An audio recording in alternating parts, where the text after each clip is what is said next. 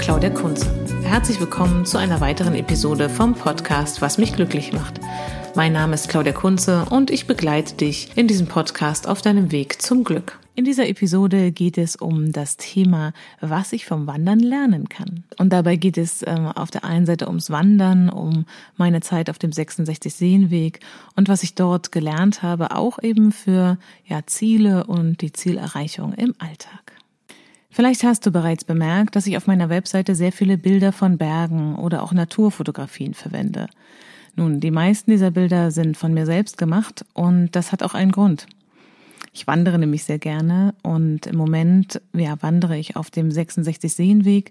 Genau genommen geht man auf dem 66 Seenweg in 20 Etappen einmal um Berlin herum und zwar nicht nur an der Stadtgrenze, sondern tatsächlich eher durch Brandenburg und durch landschaftlich sehr schöne und auch sehr unterschiedliche Landschaften. Ich habe dieses Projekt vor anderthalb Jahren etwa gestartet und bin im Oktober 2016 die erste Etappe gelaufen.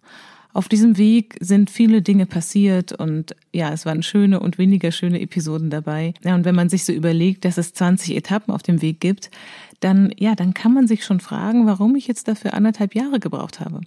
Und ja, ich kann dir sagen, dass dieser Weg mich sehr viel gelehrt hat, auch ja, was meine Geduld betrifft.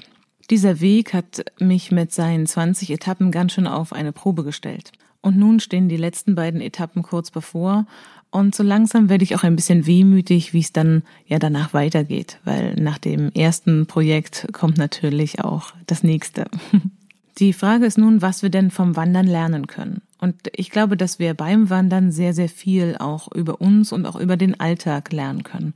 Und darum geht es hier in dieser Episode von dem Podcast. Für mich ist der 66 Seenweg auch ein Beispiel dafür, wie man sich auch im Alltag Ziele setzt.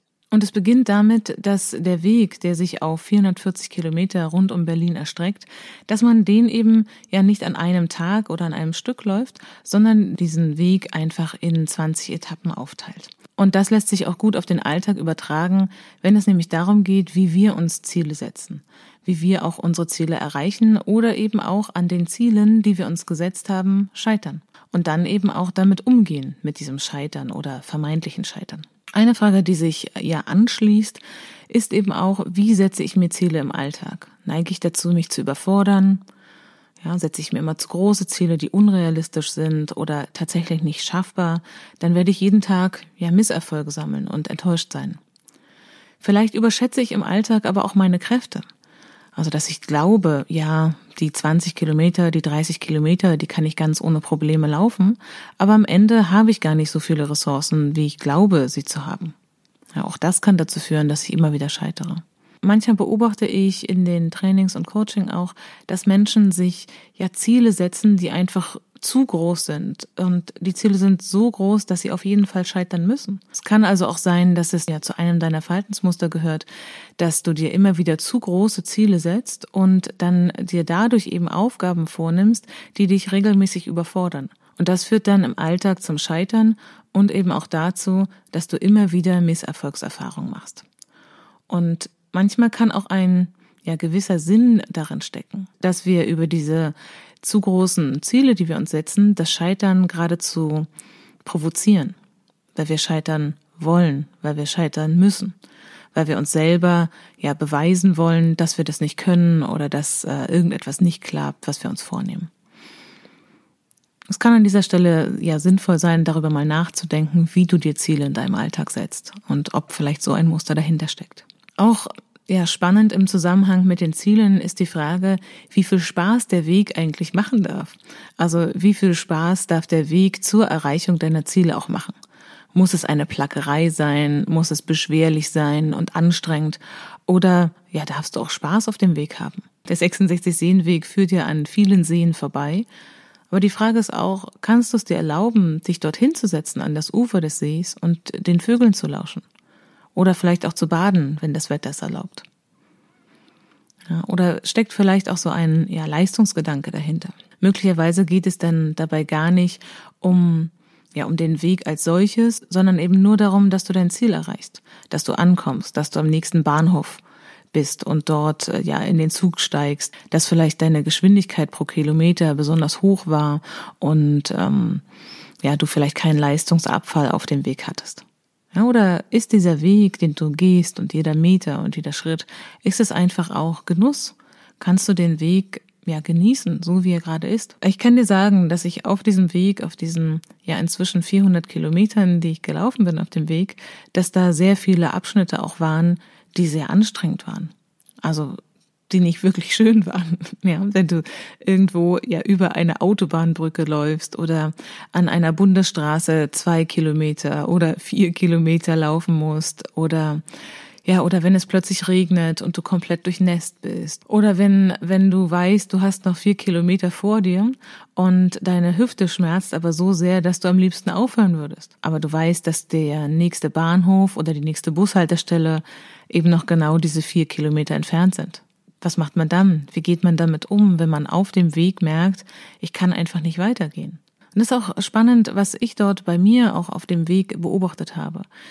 Also an welcher Stelle haben wir das Gefühl, dass wir scheitern? Also wenn wir uns eine Etappe vornehmen, die 30 Kilometer lang ist, dann ist das sehr, sehr lang. Jedenfalls für mich. Und wenn wir dann nur 15 Kilometer schaffen und uns vielleicht in den Bus setzen und nach Hause fahren, also wann ist etwas wirklich ein Scheitern für uns? Interessant ist in diesen Situationen, sich selber zu beobachten. Wie gehe ich mit mir um, wenn ich nicht erreiche, was ich mir vorgenommen habe? Ich glaube, dass für viele Menschen 15 Kilometer zu gehen mit der eigenen Körperkraft eine sehr weite Strecke ist. Aber was machst du mit dir, wenn du ja das Gefühl hast zu scheitern und dich äh, möglicherweise abwertest in deinem Kopf mit negativen Selbstgesprächen, weil du es eben nicht geschafft hast, weil du nicht geschafft hast, was du dir vorgenommen hast? Für mich ist es tatsächlich sehr erhellend, eben sich genau anzuschauen, was mache ich, wenn ich scheitere. Ich nehme jetzt einfach mal diesen Begriff. Bin ich dann eher in einem negativen Selbstgespräch oder habe ich ja eher positive Gedanken? Also kann ich das annehmen, was da gerade passiert oder ja, setze ich mich unter Druck und mache mich vielleicht mental herunter, weil ich das, was ich erreichen wollte, nicht erreicht habe. Genauso gut könnte ich ja auch ja positiv mit mir reden und vielleicht mit liebevollen Worten an mich denken und mit mir umgehen, ja, dass ich vielleicht auch gut für mich gesorgt habe. Das ist ja auch eine andere, andere Definition vom Scheitern und ein anderer Umgang damit. Was bedeutet denn das Scheitern? Also was, was sagt mir denn das Scheitern überhaupt über mich? Vielleicht war das Ziel zu groß, was ich mir gesetzt habe. Und 30 Kilometer sind einfach nicht zu schaffen, weil kein Mensch vielleicht 30 Kilometer laufen kann.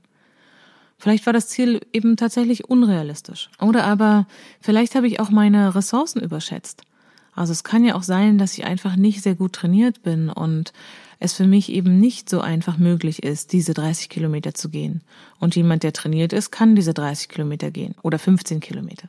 Vielleicht waren es auch die, die äußeren Umstände, die dazu geführt haben, dass man abbrechen musste, dass man ja, gescheitert ist mit seinem Projekt, mit seinem Vorhaben. Hier sollte man unterscheiden, ob man die äußeren Umstände als Ausrede für etwas nimmt oder ob es tatsächlich ja objektive Rahmenbedingungen sind, die nicht zu ändern waren und eben auch den Abbruch sinnvoll gemacht haben. Denn warum sollte ich denn einen Weg weitergehen, wenn es draußen seit Stunden regnet? Oder wenn ein Gewitter aufzieht und ich über ein weites Feld muss? Oder was ist, wenn ich ja mir einen Fuß breche oder eine Muskelzerrung habe oder einen Krampf auf dem Weg oder einfach auf gesperrte oder unpassierbare Wege treffe?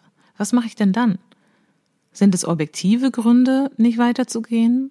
Mache ich mich dann auch dafür fertig, dass ich vielleicht nicht genug geplant habe oder dass ja, dass man den Wetterbericht vielleicht besser hätte sehen können? Oder kann ich da einfach liebevoll mit mir umgehen? Natürlich sollte man sich den Wetterbericht genau anschauen, wenn man sich auf eine Wanderung macht. Aber das Wetter kann nicht nur in den Bergen sehr schnell umschlagen.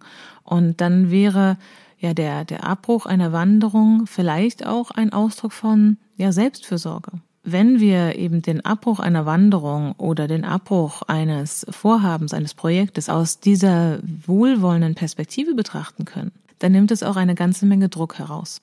Wie würde es mir denn gehen, wenn ich mir genau anschaue, was in mir vorgeht und ja, achtsam beobachte, was dort passiert. Und dann eben dieses negative Scheitern, wenn wir jetzt davon ausgehen, dass ich das negativ besetze, wenn wir das dann eben positiv besetzen können mit Sätzen wie ich höre auf meinen Körper oder ich respektiere meine Grenzen und ja, ich gehe liebevoll mit mir um, weil ich nur diesen einen Körper habe. Ich glaube, dass das einen großen Unterschied machen kann, wenn wir denn ja ein Ziel nicht erreichen oder ein Projekt abbrechen oder so. Ich glaube, dass es einen großen Unterschied macht, wenn wir uns vom negativen Selbstgespräch hin zu einem positiven Selbstgespräch bewegen. Wenn ich jetzt zurückblicke auf die ja, 18 Etappen des 66 Seenweges, die ich bisher gelaufen bin, dann ja, habe ich ganz viele Sachen auf diesem Weg gelernt. Vor allem habe ich auch viel Geduld gelernt. Bevor ich angefangen habe, auf dem Weg zu gehen, habe ich gedacht, dass man den Weg in ja, drei bis sechs Monaten gehen kann. Ja, es wäre auch realistisch gewesen, wenn, ja, wenn, wenn ich jedes Wochenende zwei Etappen gelaufen wäre. Aber dann wäre es einfach auch nicht so schön gewesen. Und dann wären viele andere Projekte und andere Dinge in meinem Leben zu kurz gekommen. Und nun hat sich der Weg eben auf 18 Monate ausgedehnt und das fühlt sich auch sehr gut an, weil auf diesem Weg einfach in den 18 Monaten ganz viel passiert ist. Also von Muskelzerrungen, ja, über ähm, ja, gebrochene Zehen, ähm, gebrochene Zehen heißen ja dann, dass man einfach nicht mehr weiterlaufen kann. Ja. Also so viel zum Thema, das schafft man locker in drei bis sechs Monaten. Dann hatten wir letztes Jahr einfach diesen, diesen unfassbar nassen Sommer, auch mit diesen schnellen Wetterwechseln, wo einfach ja kaum ein Wandertag auch planbar war. Und all diese Sachen haben eben dazu geführt, dass wir jetzt bei, bei 18 Monaten gelandet sind. Und jetzt liegen noch zwei Etappen vor mir. Und ich bin gespannt, ob es klappt und ich den Weg jetzt im Mai dann beenden kann. Das war eine weitere Episode aus dem Podcast Was mich glücklich macht. Mein Name ist Claudia Kunze und ich begleite dich auf deinem Weg zum Glück.